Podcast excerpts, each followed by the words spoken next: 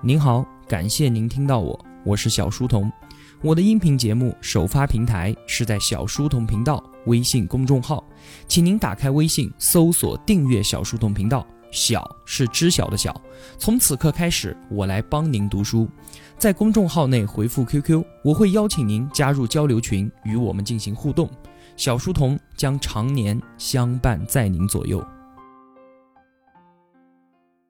之前我们说，美索尼亚岛国成立，为了获得岛民们的最大支持，政府开始想办法让大家相信，相信我能给予你们的会比向你们索取的要多。那为了兑现这个承诺，政府开始发行鱼帮储备券，而随着鱼券的连年超发，关鱼的价值不断的缩水，直到银行里面啊只剩下鱼骨头的时候，政府知道这个弥天大谎已经撒不下去了。而就在这个时候啊，非常的幸运，遥远的中岛帝国，他们为了让自己的岛屿经济得到快速的发展，想要参与到岛际贸易当中来，而中岛帝国的国王则认为啊。这其中的关键是，首先要拥有美索尼亚岛国的鱼帮储备券，于是就开始用大量的真鱼来交换鱼券。这样一来，给双方都带来了巨大的好处。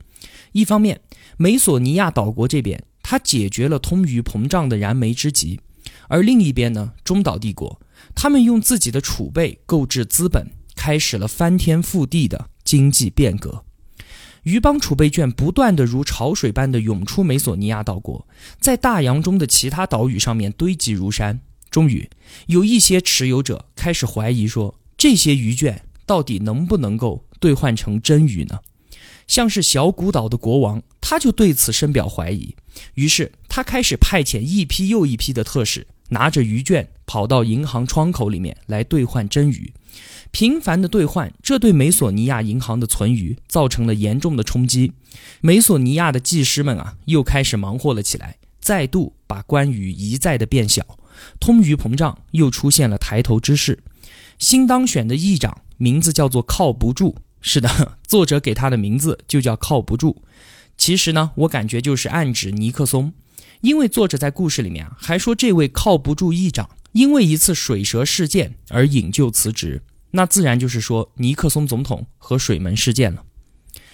这个时候啊，靠不住议长知道，如果其他的岛屿都像小古岛一样跑过来兑换真鱼的话，那么鱼帮储备银行里的真鱼很快就会被一洗而空。那个时候，鱼券将会变得一文不值。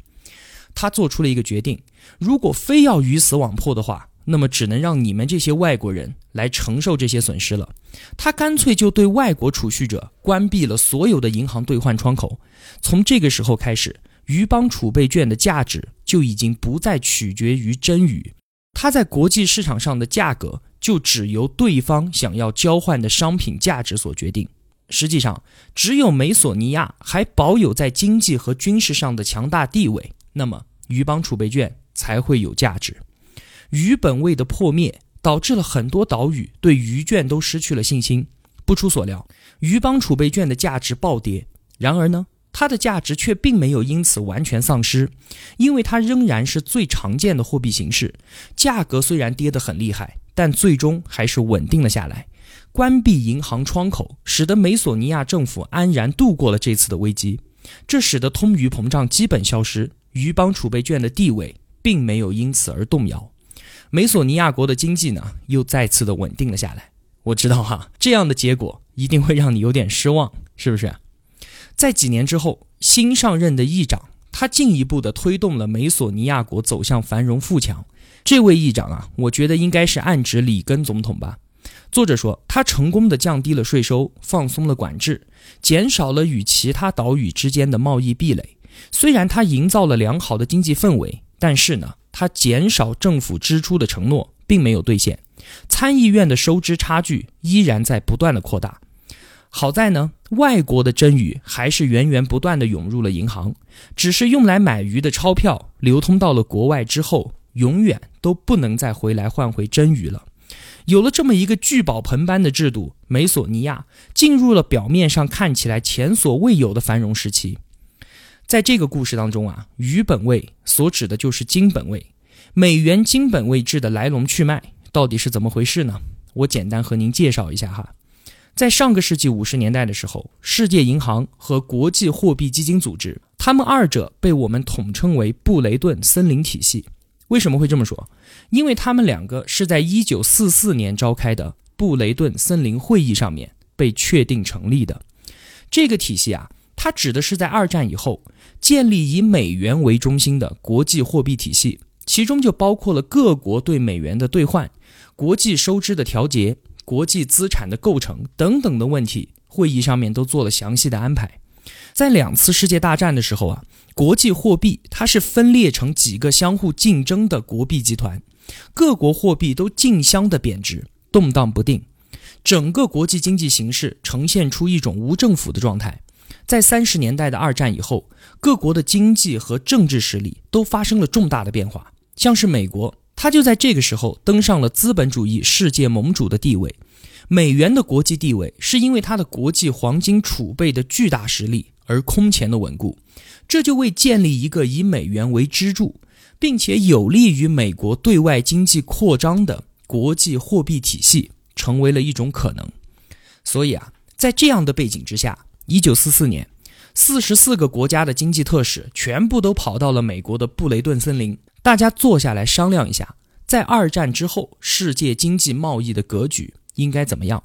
于是就成立了世界银行和国际货币基金组织，就确立了美元作为最主要的国际储备货币的地位。这两个机构啊，我们中国当年也是创始国，在一九八零年的时候呢，我们也在这两个机构先后恢复了合法的席位。从此之后呢？就开启了国际货币体系发展史上的一个全新的时期。布雷顿森林体系，它是以黄金为基础，以美元作为最主要的国际储备货币。美元呢跟黄金挂钩，其他国家的货币呢又来和美元挂钩。当时是这样协定的：按照三十五美元向美国政府兑换一盎司的黄金，一盎司是多少？差不多就是二十八克。你想想看哈，那个时候的美元可是相当值钱，三十五美金，二十八克黄金。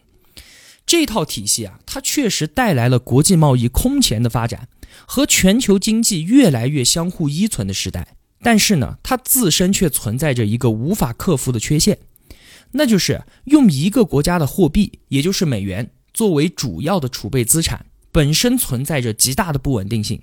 为什么？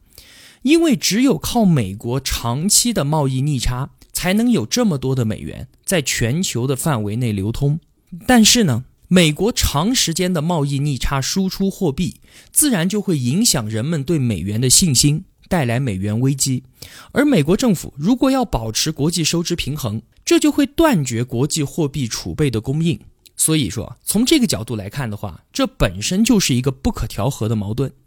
那么到了上个世纪五十年代之后，随着美国经济竞争力的削弱，贸易逆差开始趋向于恶化，出现了全球性的美元过剩，各国开始纷纷要求兑换黄金，美元回流，黄金呢则大量外流，一直到一九七一年的时候，美国的黄金再也支撑不住泛滥的美元，尼克松政府只有宣布，那么我们只有放弃金本位制。开始实行黄金与美元比价的自由浮动，各国呢都开始实行浮动的汇率制，不再承担维持美元固定汇率的义务。从这个时候开始，美元就不再是全球货币围绕的中心。所以说，金本位的破灭也就标志着布雷顿森林体系的完全崩塌。嗯，大致的过程啊就是这个样子的。把这一点说清楚了，我们回到书本，作者说啊。在有文字记载的历史上，人类曾经把各种各样的东西拿来当成货币，像是食盐、贝壳、珍珠，甚至是牲畜，都曾经流通一时。但是呢，最后金属，尤其是金银，成为了最普遍的货币形式。这并非是偶然啊，因为贵重金属它拥有货币的所有价值属性和使用属性，它储量稀少，人人都想要，质地均匀，性质稳定，延展性好，对不对？即便人们不想用贵金属来充当货币，但是贵金属它本身还是因为其他的用途和储备稀少的特性而具有价值。但是我们反观纸币，纸币只有在足够多的人愿意使用它来交换商品和服务的时候，它才有价值，对不对？因为它是存在于我们的共同想象之中的，只不过我们所有人都相信它罢了。因此，纸币的价值完全由人主观决定，并且啊，纸币可以无限量的发行，而且它本身是没有内在价值的。如果人们对纸币失去信心，它自然就是一堆的废纸。虽然经济学家声称啊，已经预见了这一切。但事实上，全球经济活动都是建立在不可兑换的纸币基础之上的。在人类历史上，从来没有哪一种货币能够像今天的美元一样，成为长期的成功的货币。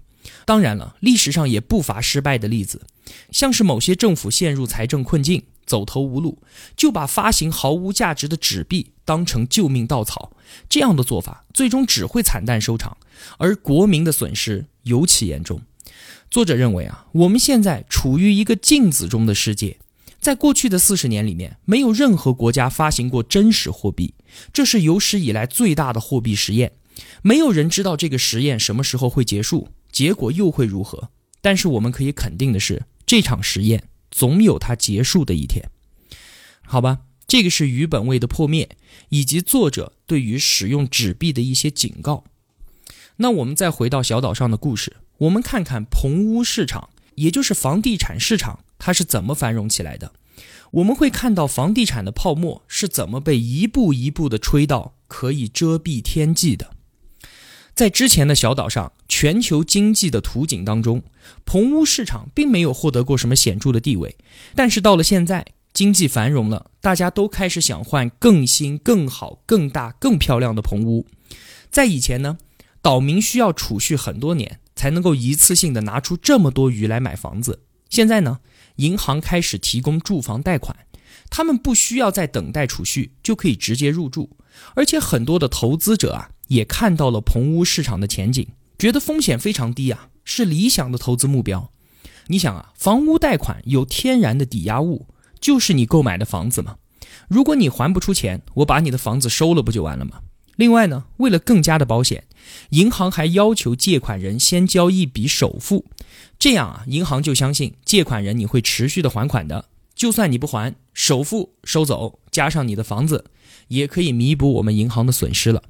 虽然说啊，提供房屋贷款资金和收益的安全性都很高，但是有一点必须要说，就是购房贷款和其他的商业贷款它有本质的区别。那就是房屋贷款并不能够提高岛上的生产能力，还有借款人的还款能力，这就和其他的商业贷款不一样了。其他的商业贷款那是可以提高生产力的，对不对？但是作为投资者来说，谁管你那些？有钱赚不就完了吗？你提不提高生产力关我毛事啊？就因为房屋信贷的安全性高，资本对它是趋之若鹜。不过呢？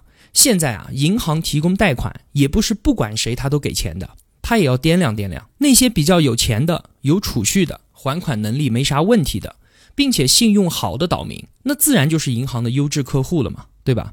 而那些没有储蓄的呢，或者是信用记录很差的人呢，那么不好意思了，政府看了说，哎，那不行啊，你银行是剥夺了穷人拥有棚屋的权利，不行。我们政府是大大的好人，我们可是认为拥有自己的棚屋是美索尼亚梦的核心部分。我们要为穷人说话，我们来想办法。于是政府成立了两个半官方机构：彭利美和彭地美，其实就是在说美国之前的房利美和房地美两家联邦住房贷款抵押公司。他们两个怎么来解决这个问题呢？他们两个说啊，你们银行不是担心岛民还不出钱来吗？没有关系。我们两个来做担保，你们只管放贷，我们来兜底。你们不愿意持有的贷款，那么拿来给我，我帮他们先还了，然后岛民们再直接还款给我就行了。这样一来啊，各家银行心中都有了一个信念，说这还怕什么？政府都来给我们兜底了，那就剩一个字了，干。于是。放款的利率和放款的标准急剧的降低，银行把贷款提供给彭丽美和彭地美，很快就能够收回本金。棚屋贷款项目简直就是一针强心剂啊！现在的银行觉得它几乎可以毫无风险的赚钱了，而对于政府呢，这件事情上面也赚足了政治资本，而岛民呢，那也高兴啊，不用辛苦攒钱半辈子就能拥有自己的棚屋了，能不高兴吗？在两棚的作用之下。岛上的棚屋建造、棚屋销售和棚屋装修行业轰轰烈烈地发展了起来。但是作者认为，这些活动吸引了越来越多的产能，却没有换来更多的真鱼，也没有提高任何人的还款能力。虽然这些贷款政策看起来好像是各方都受益了，但是实际上整个系统它制造了更大的风险。为什么这么说呢？因为政府推行的贷款政策刺激资金向房屋贷款倾斜，那其他没有政府担保的贷款自然会受到影响。政府这样做是人为的扰乱了信贷市场。政府鼓励棚屋贷款。并不是因为它是使用储蓄最好的方式，而是因为帮助人们获得棚屋能够转化成为政治资本。因为更低的利率，因为更容易取得的贷款，棚屋的价格开始明显的上扬。这个时候啊，在岛民看来，买棚屋已经不仅仅是一种消费品了，而是已经变成了一项重要的投资。人们认为啊，买棚屋比储蓄更加的划算。更能够为以后的生活提供保障。紧接着呢，政府又加了一把火，参议院宣布啊，买卖棚屋所产生的大部分利润都享有免税的优惠，而且你买房的利息，你还可以用每年已经交的余税来抵扣。这又进一步的刺激了棚屋行业。结果，买卖棚屋现在已经变成比储蓄，甚至是比创业更加有利可图的事情。岛上就出现了越来越多的棚屋。而岛上的储蓄和其他的新企业呢，却在不断的减少。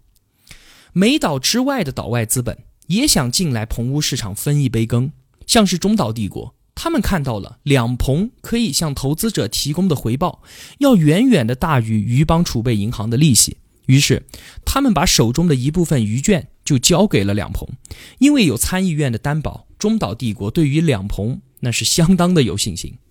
那么。